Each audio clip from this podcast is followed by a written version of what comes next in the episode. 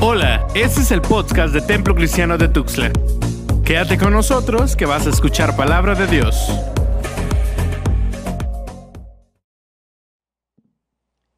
Señor les bendiga hermanos allí donde ustedes están y qué bueno que tenemos estos medios ah, modernos para estar en contacto. Imagínense que viviéramos hace unos 100 años atrás, esto sería imposible, de verdad tenemos que dar gracias a Dios por aquellas cosas buenas. Pues quiero invitarles a que en su Biblia busquen de nuevo, estamos con Primera de Pedro y quiero agradecer al pastor Samuel que en esta noche él va a concluir esta parte de la exposición que estamos haciendo y estoy ah, con mucha expectativa de lo que nuestro pastor hará. Hace muchos años yo escuchaba esta ilustración que me, gustó mucho y quiero iniciar precisamente esta, este sermón con esta ah, anécdota, diríamos, ¿verdad? Es un rabino en Rusia que fue al bosque a orar como acostumbran y mientras él estaba orando, sin darse cuenta, de pronto fue rodeado por un grupo de soldados que ya lo tenían encañonado. Y el capitán del grupo, pues, le preguntó al rabino, ¿quién eres? ¿Y qué haces aquí? El rabino, pues, en lugar de asustarse, en lugar de tratar de salir corriendo o algo parecido, ah, le dijo al que le había hecho estas preguntas, ah, ¿cuánto te pagan por el trabajo que tú haces?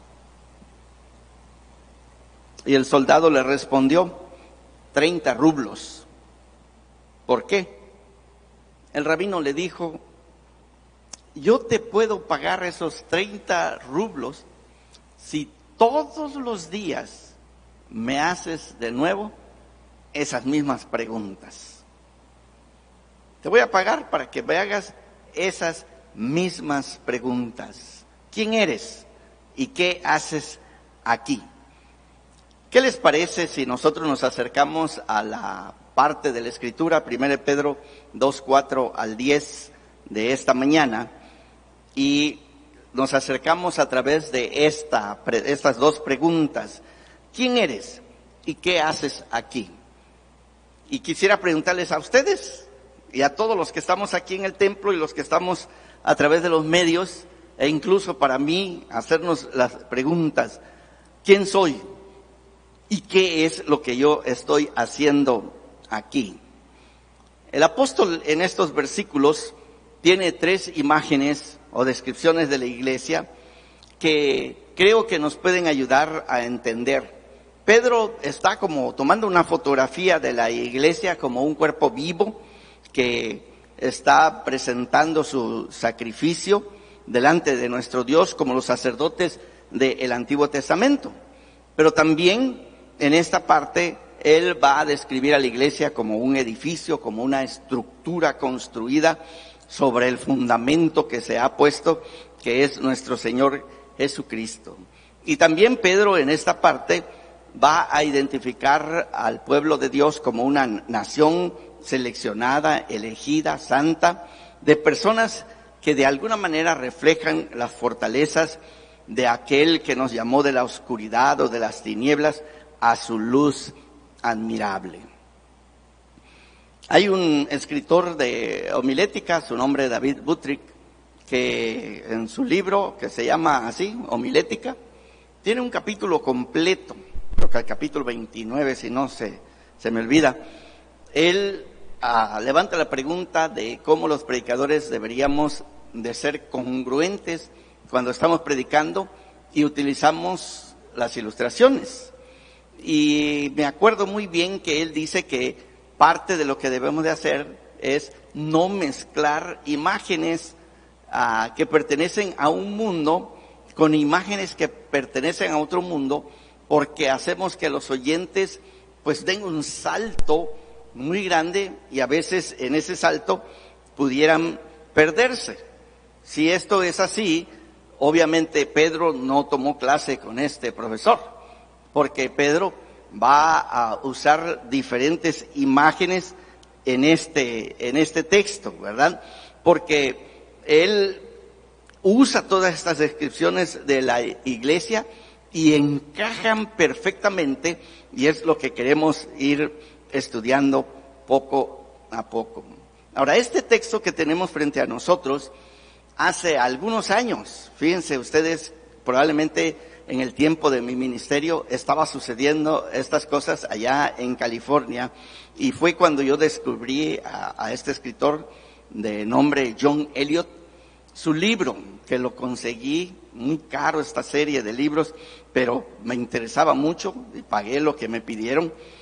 Este es el producto de una tesis doctoral que luego se hizo todo un libro y gracias a Dios que tuve la oportunidad de tenerlo en mis manos y leerlo. Pero él hablaba en aquel entonces de que este texto de Primera de Pedro, capítulo 2, del 4 al 10, nos presentan ironías muy interesantes. Por ejemplo, eh, se ha escrito mucho sobre el texto, ha hablado mucho sobre qué está diciendo Pedro, pero prácticamente nadie se ha hecho la pregunta de sobre qué está edificando Pedro.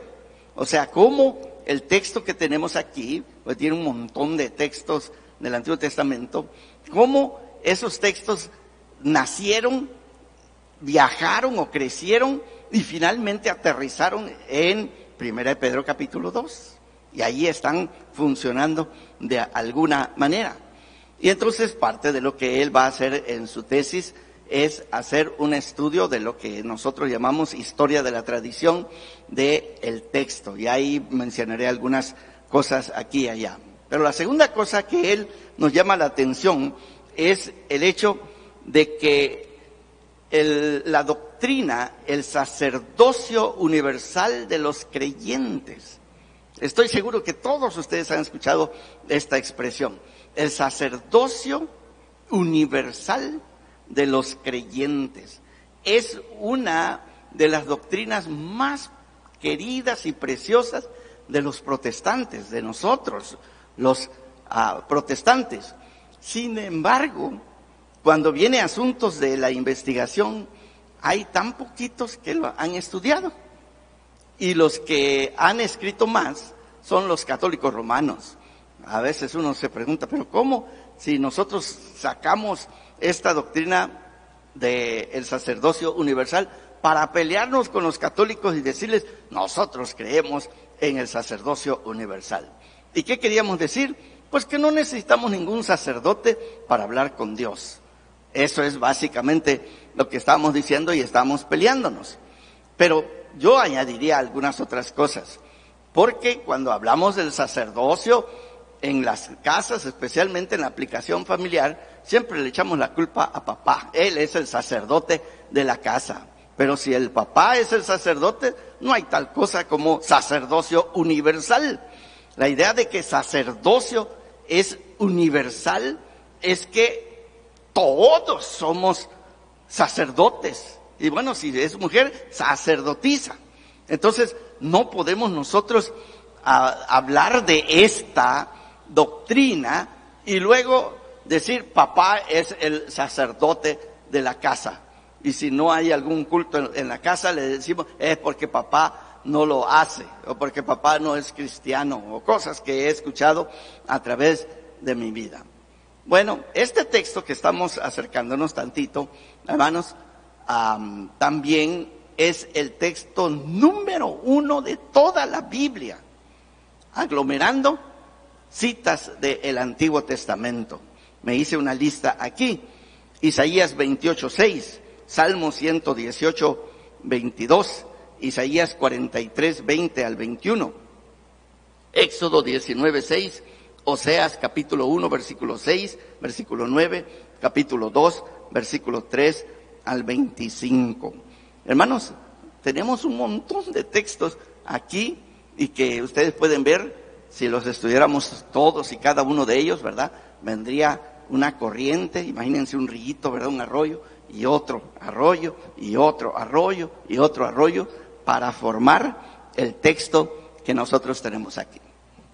Quizás algo de interés para irnos metiéndonos un poco más al texto sería el hecho de la palabra roca, porque estamos en Pedro, primera de Pedro, nos trae a nosotros una doble reacción. Yo recuerdo todavía de pequeño haber escuchado a mi papá alguna vez pelearse sobre este asunto de, de por qué la Iglesia Católica cree que Pedro es la roca, porque allá en, en Mateo capítulo 16 y en el capítulo 18, donde el Señor Jesucristo habla con, con Pedro, Él le dice, ¿verdad? Sobre esta roca edificaré mi iglesia. Y me acuerdo que mi papá decía que pues Pedro era una persona así, ¿verdad? Como llamarada de petate, arranca para hacer algo, pero ya cuando las cosas se ponen difíciles, como que quiere salir corriendo. Entonces, ¿qué clase de, ejemplo sería Pedro si él es la roca, ¿verdad? Tal vez Pablo hubiera sido mejor en este caso. Entonces nosotros abandonamos esta interpretación y decimos no. Cuando el Señor Jesucristo dijo sobre esta roca, no hablaba de Pedro, hablaba de nosotros, de, de él, perdón, hablaba de él. Bueno, no sé, pero los eventos que sabemos de la vida de Pedro lo, lo ponen a él definitivamente como el líder de los doce apóstoles. Ustedes lean Hechos y ahí está, él es el líder. Definitivamente él es el líder.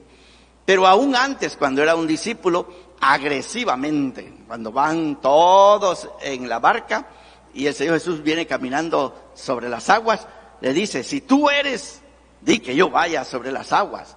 De verdad está atrevido el hermano Pedro. Y el Señor le dijo, ven, para terminar esta historia con una oración, la más pequeña de toda la Biblia. Hermanos, ah, hay que aprendernos de memoria porque a lo mejor la vamos a usar. ¿verdad? Cuando se está hundiendo, lo escuchan gritar, Señor, sálvame. Esa es la oración más chiquita. Apréndansela. Porque qué si vienen bajando allá de, de San Cristóbal, ¿verdad? Y su carro se sale y cuando vayan volando en su carro, tienen tiempo para orar, Señor, sálvame. Ahora, si el Señor lo salva o no lo salva, es asunto del Señor. Ahí hablaba, escuchaba la historia del hermano ah, Cepeda, el papá de nuestra hermana Sandra, nuestra hermana Gigi, que él se salió y quedó atorado arriba de, la copa de, un árbol. Obviamente el Señor lo salvó y escuchó su oración. Pero ya se aprendieron la oración, ¿sí? Señor, sálvame. La oración más chiquita. Bueno, para nosotros lo vemos y decimos, qué vergüenza, qué pena. Él es el el apóstol más importante entre todos. Bueno, dejémoslo allí, ¿verdad? Pero quisiera decir, sin un templo, judíos y cristianos del primer siglo, de verdad, fueron arrojados a una crisis y una desorientación que casi es imposible exagerar. Porque la pérdida del templo fue un evento, diríamos nosotros, en nuestro lenguaje moderno como el 9-11 en los Estados Unidos.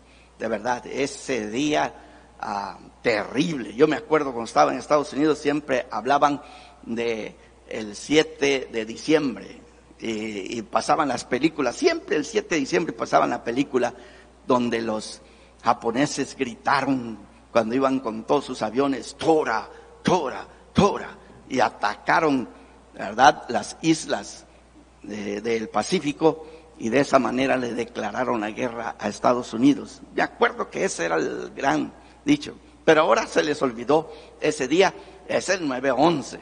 Y probablemente cuando terminemos con esto, nosotros se nos va a olvidar el 9-11 y vamos a estar hablando del coronavirus por un siglo completo, ¿verdad? No sé, pero yo quisiera decirles, el templo había sido el centro de la vida judía con la destrucción del templo en el año 70.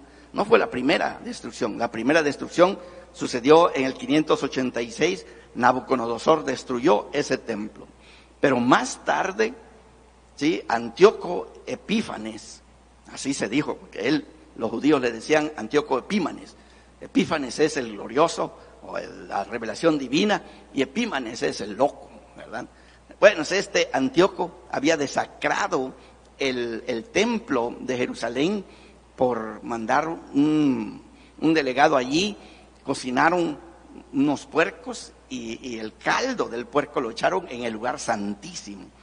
Tiene que haber sido como, como un golpe frío para esta gente en aquel entonces y de ahí la guerra de los macabeos. Lea, lea primera y segunda de macabeos para que sienta ese, eso que produjo la desacración del templo de Jerusalén. Pero en el año 70 después de Cristo, hermanos, Tito, que entonces era el general del ejército romano, rodearon la ciudad y la destruyeron. La destrucción del templo de Jerusalén en el año 70 persiste hasta el día de hoy. No ha habido otro templo. No ha habido otro templo. Pero este templo, pues imagínense los enormes cambios que trajeron para aquella, aquella sociedad el Sanedrín, la Suprema Corte, diríamos nosotros, el Sanedrín fue suspendido. Los sacrificios fueron terminados. No ha habido más sacrificios en el, judío, porque no hay templo, no hay altar donde lo hagan. Ellos sueñan con esto. Las fiestas del templo terminaron y la tierra que ellos hablaban como tierra sagrada, la tierra santa, fue confiscada. ¿Qué haces tú sin un día de expiación?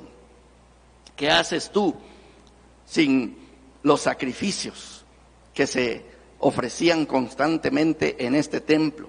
¿Qué haces tú cuando las grandes fiestas que se llevaban a cabo allá en el templo de Jerusalén terminaron? ¿Qué haces tú, hermanos? Entonces, no es sorpresa de verdad que Pedro cuando está hablando con este pueblo que le está escribiendo, ¿verdad? Los temas de la expiación, de la muerte de Cristo que vimos el domingo pasado, los temas de identidad que estaremos viendo hoy un poco más, los temas de la obediencia y de la presencia de Dios sean temas de verdad centrales a la carta de Pedro. Sí, Pedro sugiere a los lectores algo extraordinario, hermanos, y las imágenes pues chocan, porque les está diciendo que en el día que ellos creyeron, en el día que tú y yo creímos en Jesucristo, nos convertimos en piedras vivas. Piedras vivas. ¿Sí? Porque Jesucristo es la piedra viva. Y cuando habla de piedra viva, por supuesto la referencia más importante es a la resurrección. Pero también habla de comunión, porque si Él vive, y por su espíritu nosotros hemos sido vivificados, entonces, hermanos, algo extraordinario se está declarando en estos versículos. Ahora, cuando se habla de, piedra en referencia a nuestro Señor Jesucristo, no es una roca que ha sido cortada de la montaña, no es una piedra bruta, no, hermanos, es una piedra que se ha preparado. Y los estudiosos han hablado mucho acerca de este, qué exactamente es. En inglés usan la palabra cornerstone, que sería más o menos como nuestro concepto de la primera piedra. Tenemos hasta toda una ceremonia. Se va a edificar un gran edificio. Me imagino que cuando hicieron las torres hubo esta ceremonia. Ya hicieron el hueco, ya está todo. Y van a poner la primera piedra. Ahora van a empezar a edificar. Entonces, algunos piensan que esa es la referencia, que Jesucristo es la primera piedra. Pero en general la primera piedra no la preparan no la, no la hacen cuadritos, sino así como viene, así la ponen ahí para iniciar. Y entonces algunos prefieren mejor hablar de la roca que va arriba de un arco. Y esta piedra, que está preparada para hacer esta función, este, cuando la ponen, se termina la construcción y todas las paredes, todo lo que está construido, como que diríamos nosotros, amarra, queda firme de ahí en adelante. Dejémoslo allí para discusiones en otro contexto, Pero imaginémonos que esta es la piedra que está allí y está allí porque no los que están edificando no no le encuentran pues el uso o ya la prepararon para hacer la última, pero ahí está tirada. Y nosotros que estamos trabajando, que estamos caminando, atravesándonos por ese lugar, no nos damos cuenta que ahí está la piedra y allá vamos y caemos, ¿verdad? En este texto que tenemos, se nos está hablando de que nosotros los cristianos venimos a hacer esta casa espiritual en donde se ofrecen estos sacrificios. Creo yo que eh, eh, las referencias tienen que ver con la obediencia. El pueblo de Dios, como decía 1.13, hemos sido llamados a ser hijos obedientes, pero también tiene que ver con el hacer el bien a las demás personas, como Hebreos capítulo 13 también nos dice. Me imagino, es solamente mi imaginación, que cuando estos hermanos leyeron estos versículos, debe de haberles traído tanto consuelo, debe haber sido como inesperado, porque trae cosas nuevas. Dice, nosotros somos la casa espiritual, nosotros somos el sacerdocio santo. Los versículos 6 al 8, Pedro declara que esta misma piedra, que es en quien ha puesto su confianza el creyente, viene a ser la piedra de tropiezo para todos los incrédulos. Y así aparece en, el, en la Biblia la, la, la descripción de Jesucristo. ¿Sí? Isaías capítulo 28, versículo 16 es el texto que Pedro está haciendo referencia. Y por supuesto estaba hablando acerca de la monarquía davídica. ¿Sí? El rey era una persona muy importante en aquella sociedad. Sin embargo, cuando Pedro lo usa, lo va a aplicar a Jesucristo.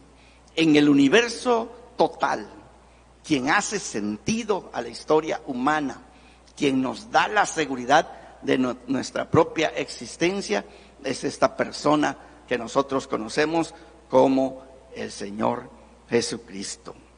El destino de todos nosotros los seres humanos está determinada, determinado por cómo nosotros nos relacionamos con esa piedra.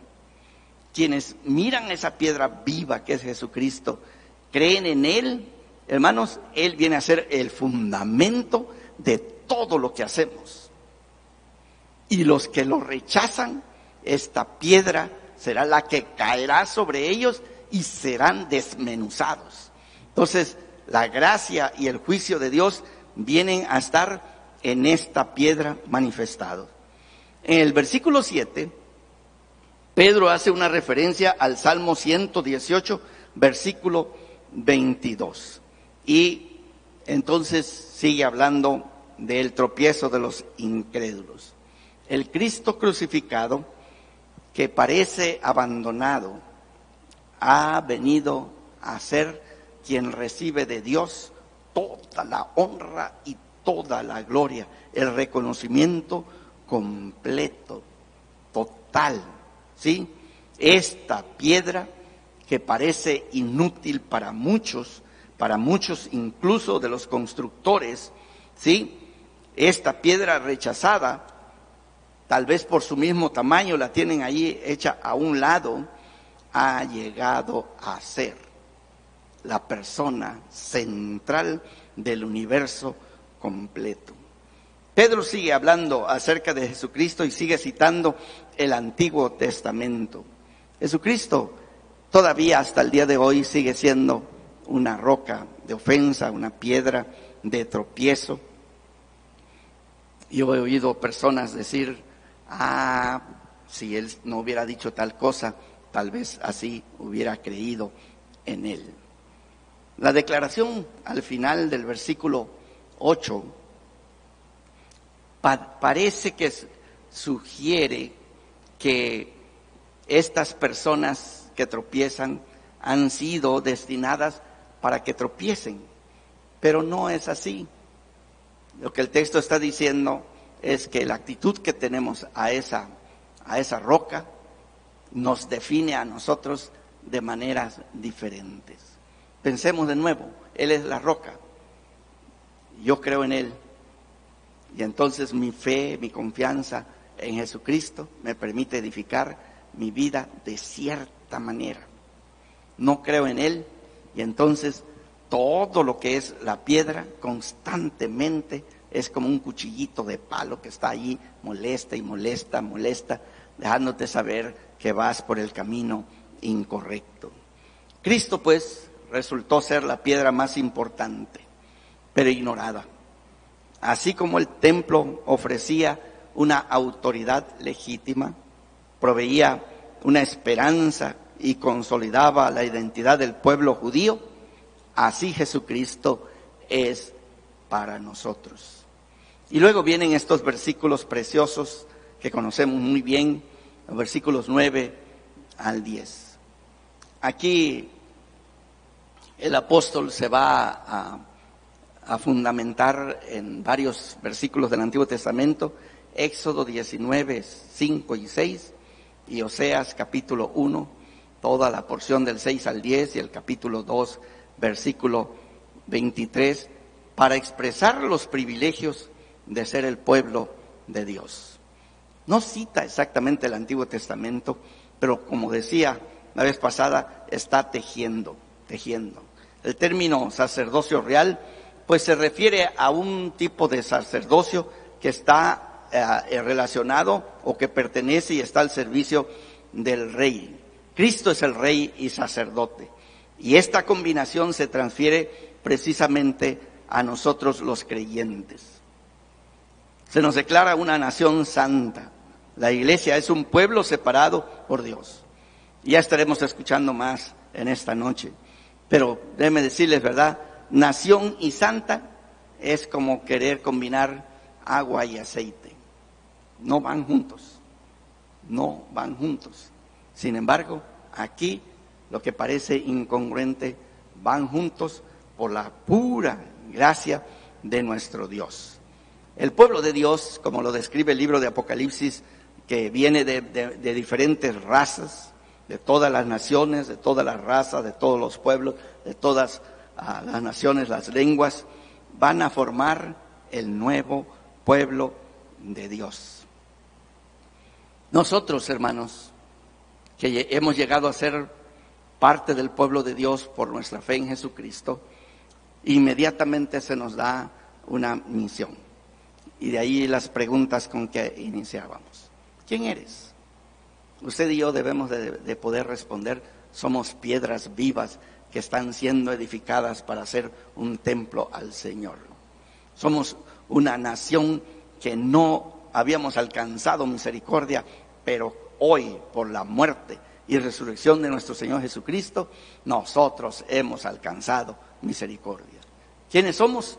Somos un pueblo que vivíamos en las tinieblas, pero hoy el Señor nos ha sacado de las tinieblas a su luz admirable. Nosotros éramos un pueblo que ah, rechazábamos a Jesucristo, rechazábamos a Dios, pero que hoy proclamamos al mundo estos hechos maravillosos. No solo que me salvó a mí, pero que ha salvado a incontables personas de diferentes caminares en, la vida y porque ellos han sido salvos todos, juntos o solitos, contamos de estas maravillas de Dios. Pero mucho más que eso, somos los mediadores, los que recibimos la bendición de Dios para compartirla con el mundo, cumpliendo así lo que Jehová le había dicho a Abraham, te bendeciré y tú serás bendición a todas las familias de la tierra. He tenido la oportunidad de venir a la primera de Pedro en varios contextos. Uno, he tomado clases, preciosas clases, y en algunos puntos tuve discusiones largas y tendidas con algunos estudiantes que pues trabajamos con esta carta acerca de qué quiere decir. Y y la he compartido con pastores, con iglesias. Y ahora que estamos trabajando, hermanos, de nuevo vienen a mi vida. Pues, ¿por qué Pedro está diciendo estas cosas? Si leemos otra vez la carta, desde que principia, él está diciendo que las personas que están leyendo la carta desde un lado son extranjeros y peregrinos. Son extranjeros y peregrinos. Una situación muy particular del pueblo de Dios. Ojalá lo pudiéramos ah, internar en nuestros corazones esta expresión. Quiero comentarles que para mí como persona toca fibras ah, de mi corazón muy, muy sensibles. Eh, les he contado y les vuelvo a contar. Yo salí de, mi casa porque tenía que ir pues al, al, quinto año de primaria cuando tenía ocho años. Y entonces yo esperaba que llegara el sábado. En aquel entonces no podíamos llegar por carro, solo por tren. Entonces yo estaba esperando el día sábado, porque el día sábado, tempranito, me iba al, tren. Hubo un tiempo que el primer tren no paraba en mi pueblo, tenía que esperar el segundo tren, que llegaba a las 10.45 a Tonalá. Ahí estaba un rato y luego ya pasaba y llegamos a las 11.45 a La Polca. Pero si ustedes pudieran verme estoy sentado en algún lugar del tren, sacando mi cabeza en la ventana para poder ver allá el Cerro de Bernal. Cerro de Bernal pertenece a, la Sierra Madre, pero en lugar de estar alineado, está atravesado. Entonces hay que darle la vuelta al, al cerro, ¿verdad? Entonces, pues tenía la oportunidad de ver el Cerro de Bernal. Y ustedes no se imaginan lo que producía en mi corazón desde el momento que veía ese cerro. Ya de más grande, algunas veces viajé, ahora ya en, carro o en tren también, desde casi desde Oaxaca. Hay algunos lugares donde ustedes pueden ver el cerro. Y yo lo veía, venía en el camión y allá a la distancia se veía el cerro de Bernal. Y desde que lo veía, aquí mi corazón sentía, ya voy a llegar a mi casa. Viviendo en los Estados Unidos, de verdad me tocaba muy, profunda, muy profundamente todos los desprecios que se hacen a nuestros hermanos que cruzan la frontera, tengan papeles o no tengan papeles, nos tratan a veces muy mal, gente que nos que es mala y nos trata muy mal.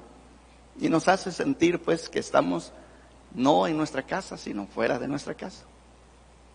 Y algunos como que meten el cuchillo y te lo hacen así para dejarte saber. Es terrible, hermanos. En estos días pasados, este, mi hija me mandó un link y lo escuché. Nunca había oído esto. Me gusta este tipo de música grupera, pero nunca había escuchado este grupo, Calibre 50. Ahí lo escuché, el Calibre 50. El corrido de Juanito, lo escuché. Y desde que empezó a cantar, yo sentí estos, estos sentimientos aquí adentro, pero estoy en mi tierra, esta es mi tierra, pero el sentimiento lo removió con ese deseo de estar en casa. Estoy en casa y sin embargo lo removió poderosamente.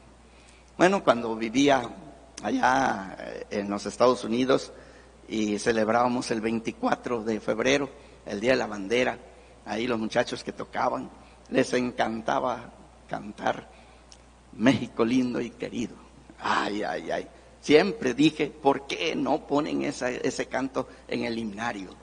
que sea el 426 o algo así, ¿verdad? Porque no removía este sentimiento. México lindo y querido, si muero lejos de ti, que digan que estoy dormido y que me traigan a ti.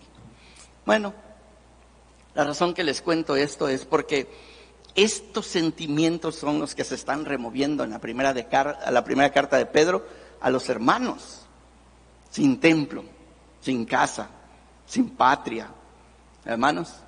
Pero Pedro les está diciendo algo extraordinario que todos nosotros necesitamos escuchar. Sí, discutiendo, pero con ganas allá en la Universidad de Poinoma sobre algunos de estos conceptos, algunos americanos blancos de verdad atacando a nuestra raza, ah, no podía quedarme callado para decirle, ¿verdad? Que en Cristo Jesús nosotros no necesitamos templo, nosotros no necesitamos casa. De hecho, nosotros somos el templo de Dios y el Espíritu Santo ha venido a nosotros y ha venido para morar y quedarse con nosotros, hermanos. Ojalá lo escuchen. Estamos esperando el día de Pentecostés para celebrarlo. Hermanos, que lo que hace que nosotros seamos el templo de Dios es la presencia del Espíritu de Dios en nosotros. Él, Él ha venido a morar y a quedarse con nosotros, de verdad. Y eso, hermanos, nosotros necesitamos apreciarlo. Somos de diferentes razas, diferentes colores, diferentes lenguajes, pero hermanos, cuando el Señor nos reúna y finalmente el templo que Dios está construyendo para su honra y su gloria, tú y yo estaremos allí piedras vivas por la resurrección de Jesucristo de entre los muertos.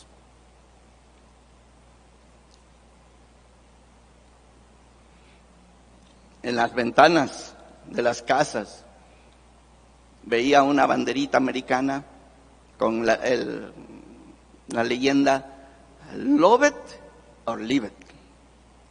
Ámala o lárgate.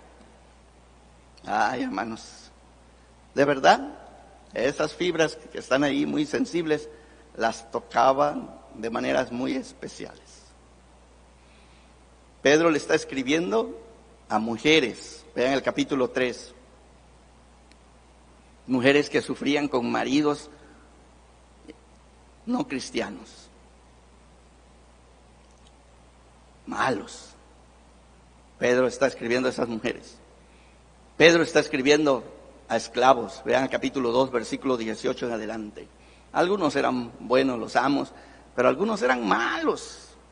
La expresión ahí es que, estos hermanos recibían garrotazos de estos amos.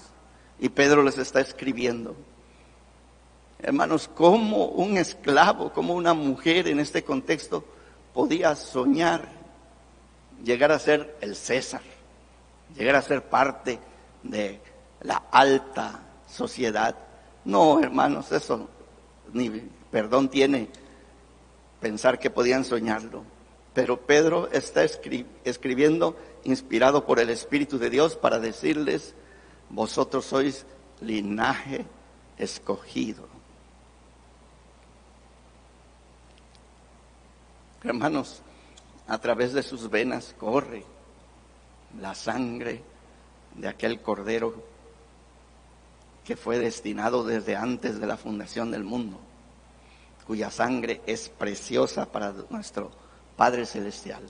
Esa sangre que limpia los corazones de todo pecado, esa sangre que nos perdona, que nos anima, que nos consuela, nos ha convertido a nosotros en ese linaje especial. Tú y yo somos el pueblo de Dios. Alguna vez tal vez deseaba hacer algo más. Hoy estoy feliz de ser mexicano, de ser chiapaneco, de ser porqueño, nunca me ha avergonzado. Pero de lo que yo estoy más orgulloso en el día de hoy es que soy un hijo de Dios. Y como pastor, a través de los años, he venido descubriendo de muchas formas estas experiencias preciosas como pastor ministro a reyes, a ustedes, a reinas, a ustedes,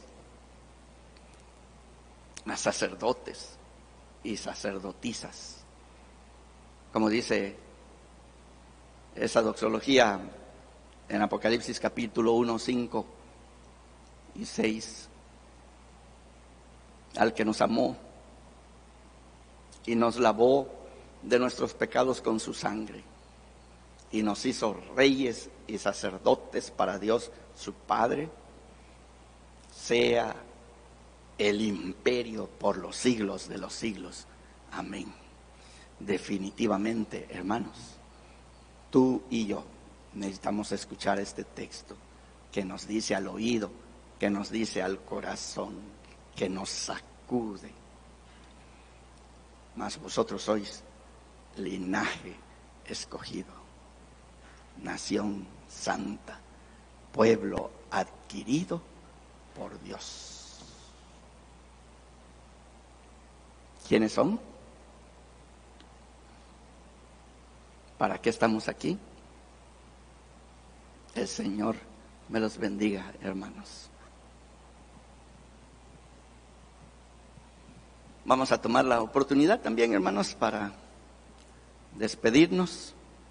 Me encanta esta, esta carta, entre muchas cosas que, que tiene para nosotros. ¿Qué les parece esta bendición con que está concluyendo? Dice, mas el Dios de toda gracia, que nos llamó, nos llamó a su gloria eterna en Jesucristo.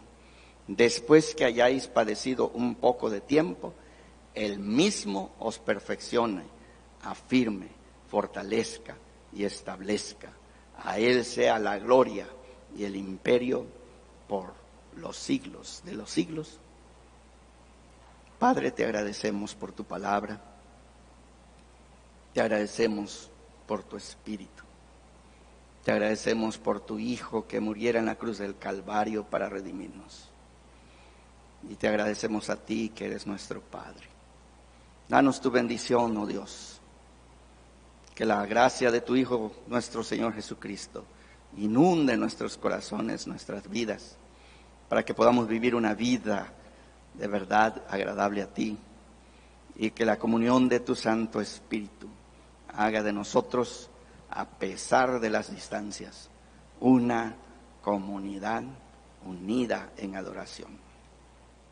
Amén. Esto fue el podcast del Templo Cristiano de Tuxtla. Recuerda que tenemos nuevos episodios cada semana. Dios te bendiga.